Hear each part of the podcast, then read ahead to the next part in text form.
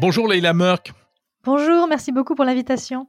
Vous êtes euh, coordinatrice de projet de recherche à l'université de Stanford aux États-Unis, au Content Policy and Society Lab.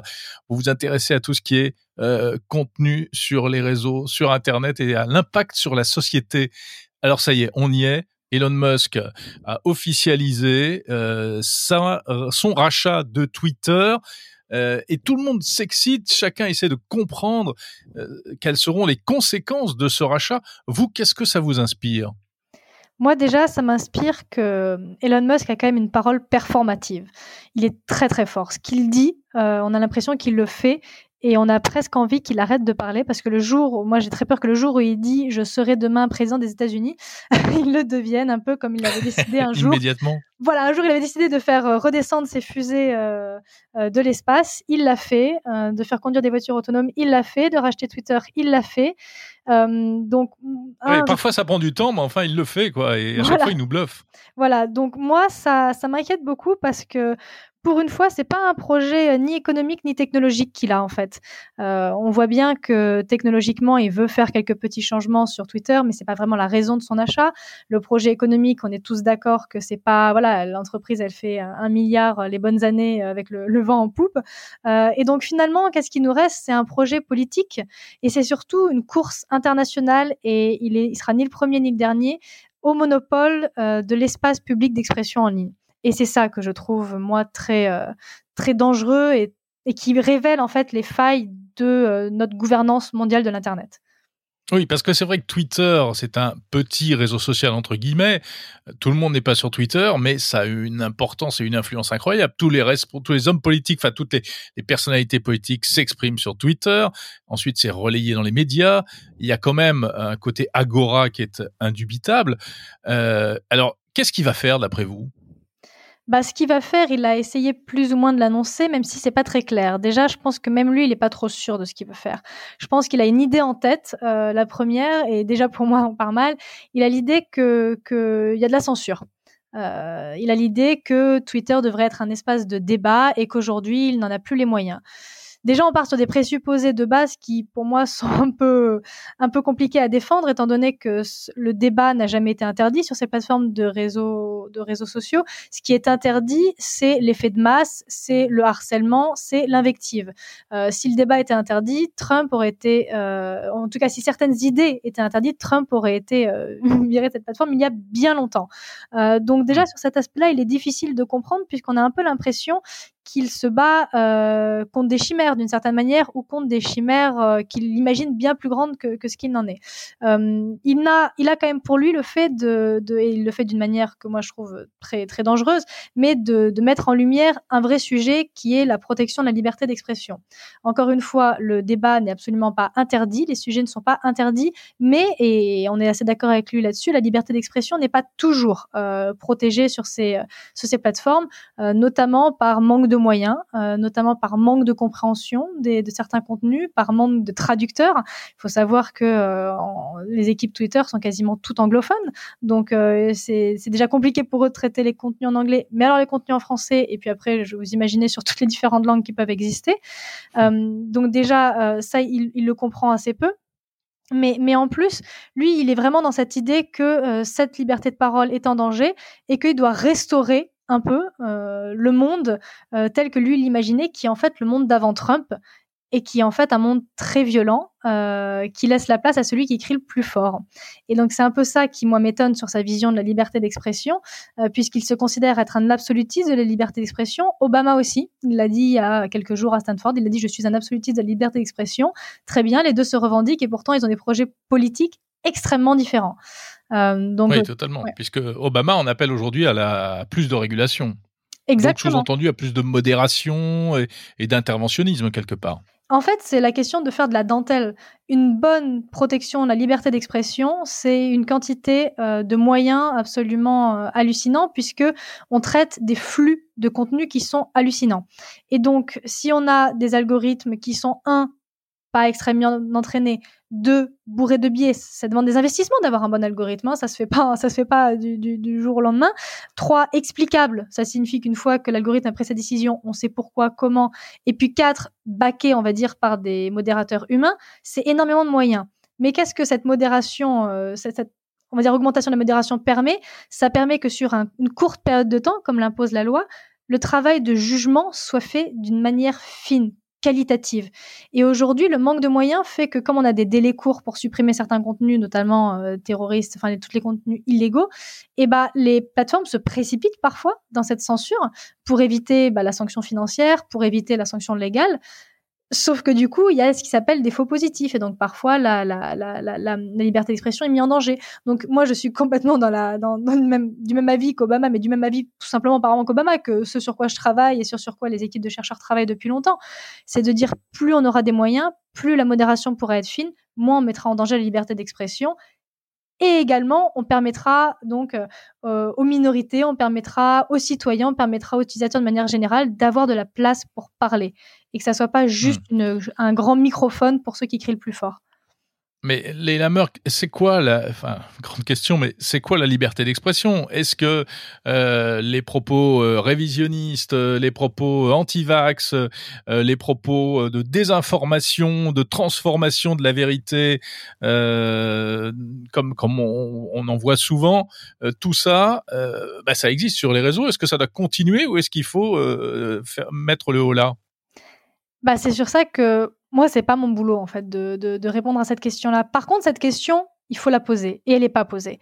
Et c'est ça que nous on, on, dénonce, enfin pas mais sur lequel on tire la sonnette d'alarme depuis un moment avec le Content Policy and Society Lab, c'est qu'en fait aujourd'hui, dans les différentes euh, législations prises, cette question-là n'est pas traitée.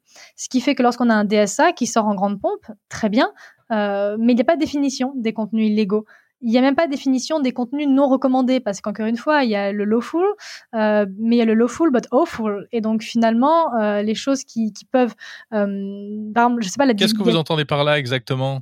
Bah, c'est ce qui n'est pas interdit par la loi, mais qui pousse à des, c'est des formes de harcèlement qui poussent en fait à créer de la nuisance et de, des méfaits dans la société. Donc c'est ça en fait. C'est typiquement la question, la question des vaccins.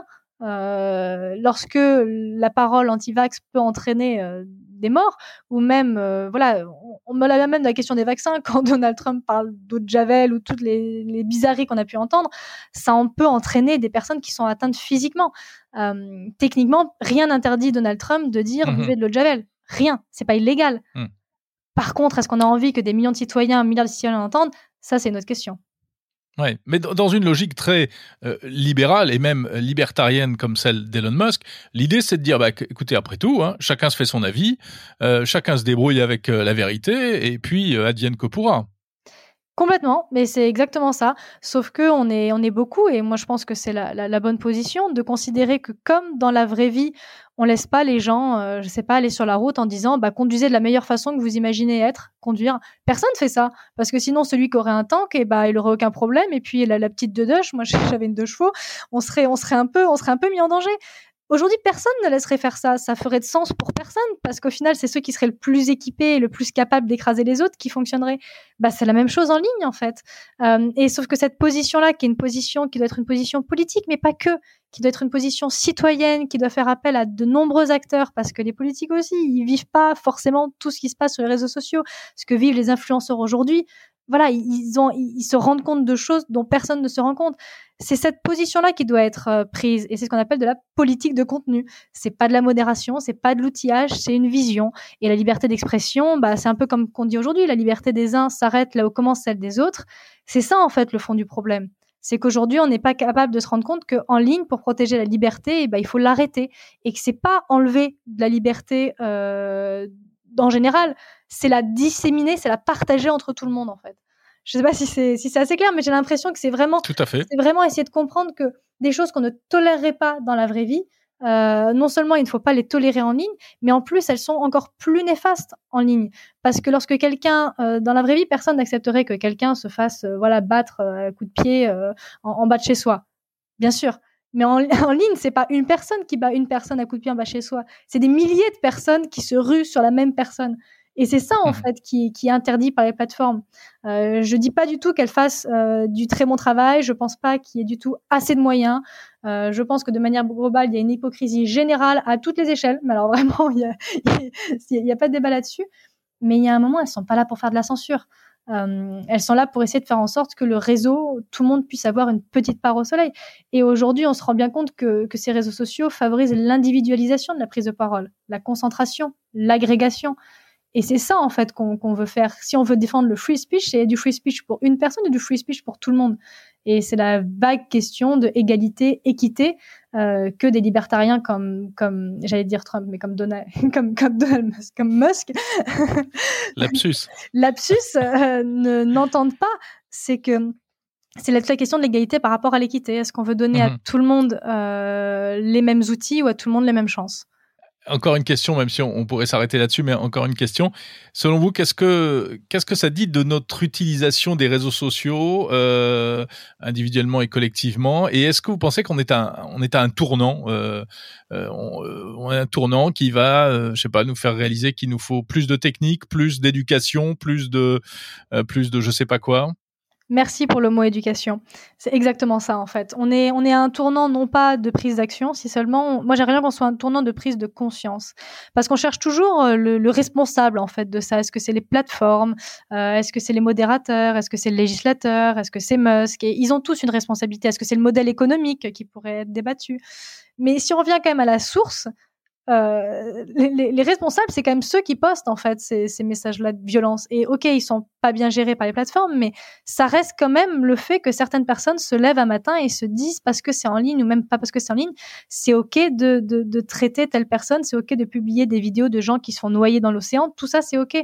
Et en fait, la, la vraie responsabilité, c'est une responsabilité sociale et politique. En fait, on vit une crise, on vit une crise complète qui s'exprime sur les réseaux sociaux et ceux-ci font le bouc émissaire parfait ou la solution technologique parfaite et on se dit on va ouvrir l'algorithme et il y aura plus de problème. Mais qui va le lire, qui va le comprendre, sur quelles données? Moi, je passe mon temps à dire que euh, c'est tout, à mettre toutes les questions technologiques, il y a une réponse éducationnelle qui, pour moi, aura beaucoup plus d'impact que tout le monde. Et si aujourd'hui nos jeunes et, et nos adultes, d'ailleurs, parce que c'est pas qu'une question de, de jeunes, apprenaient un peu plus, savaient mieux maîtriser comment faire fonctionner l'esprit critique, c'est pas juste de la laine en ligne dont, dont on se débarrasserait, c'est de la radicalisation, c'est de, c'est, c'est de l'intolérance. euh, donc, ouais, Hmm. vrai tournant Mais- éducationnel qu'on souhaite. Ouais. Enfin, les réseaux sociaux sont, aussi un formidable exutoire pour des gens qui, éducation ou pas, euh, seront là-dedans. Hein, que ce soit la désinformation pour des raisons euh, commerciales, parce que ça rapporte de l'argent de raconter n'importe quoi, puisque ça fait de l'audience, ou bien euh, dans un but de, euh, de déstabilisation, y compris venant de l'étranger, etc. On a un peu l'impression que c'est le tonneau des Danaïdes. Quoi. On n'en verra jamais le bout de cette histoire. C'est un peu la question. C'est un peu la question de on n'en verra jamais le bout. Et de toute manière, on aura pu, on pourra faire toute l'éducation qu'on voudra. Euh, il y aura toujours des gens qui euh, viendront sur les réseaux sociaux euh, faire leur exutoire. Ça, me fait penser, en parlant d'exutoire, il y a quelque chose qui existe aux États-Unis. En gros, c'est des salles de défoule. Je sais pas comment ça s'appelle exactement, mais des gens viennent, payent un forfait, souvent assez conséquent, et passent une heure, deux heures à tout casser. Donc, ils cassent des télés, ils cassent des miroirs, ils cassent des vases, ils en sortent, et c'est un peu leur exutoire. Bon, bah, est-ce qu'il n'y aurait pas un truc un peu à Ah, ça. euh, là-dedans de personnes qui viendraient faire ça? Ouais, mais d'un autre côté, c'est un peu, on, on pourrait dire, le réseau social de Donald Trump va faire ça. Euh, C'est-à-dire que c'est que des personnes qui peuvent se retrouver, partager les mêmes idées et critiquer tout le monde. Sauf que ce qu'on voit, c'est que ça marche pas. Pourquoi? Parce que bah, taper dans le vide, ça fait plaisir à personne, surtout pas eux. Eh oui. Et taper quand les gens réagissent, il y a rien, il y a, y a rien de plus excitant pour quelqu'un qui est anti-wokiste qu'un wokiste qui réagit. Et inversement, il y a rien de plus excitant pour un wokiste qu'un qu'une personne euh, raciste qui vient se faire attaquer. Enfin voilà, c'est c'est c'est aussi la nature même de de, de la cible, Mhm. de la réponse qu'on a. Euh, donc euh, Ouais. ça pourrait être intéressant, mais à voir comment ça fonctionne.